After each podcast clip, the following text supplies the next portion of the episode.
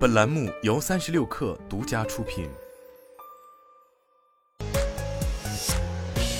网络新商业领域全天最热消息，欢迎收听快讯不联播，我是金盛。截止到目前，喜茶事业合伙门店覆盖数十个新城市，海外市场也已开放申请。在已开业的事业合伙门店中，单店日销量最高超三千五百杯，单店日销售额最高破六万元。多个城市事业合伙门店开业至今，单店日均销量达两千杯。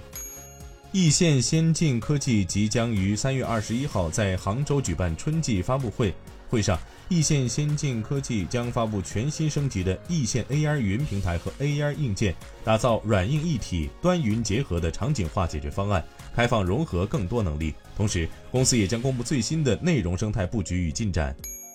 三十六氪获悉，据工信部第三百六十九批道路机动车辆生产企业及产品公告变更扩展公示，特斯拉中国产 Model Y 车型进行了信息变更备案，新版车型改为无雷达方案。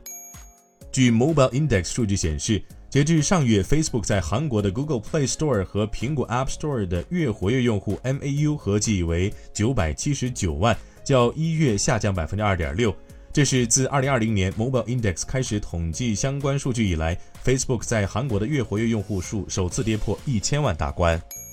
据报道，Twitter CEO 埃隆·马斯克日前表示，感谢苹果和迪士尼等公司不离不弃，继续在 Twitter 上投放广告，尤其是在他接手 Twitter 之后的一段最艰难时期。马斯克也表示，自他上任以来，Twitter 广告收入下降了百分之五十。虽然如此，一些大型广告主继续在 Twitter 上投入资金。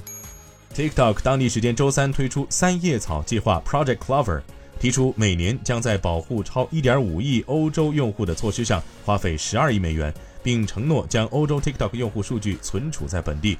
相关计划包括几周内在爱尔兰开设两个数据中心，今年晚些时候在挪威开设第三个中心。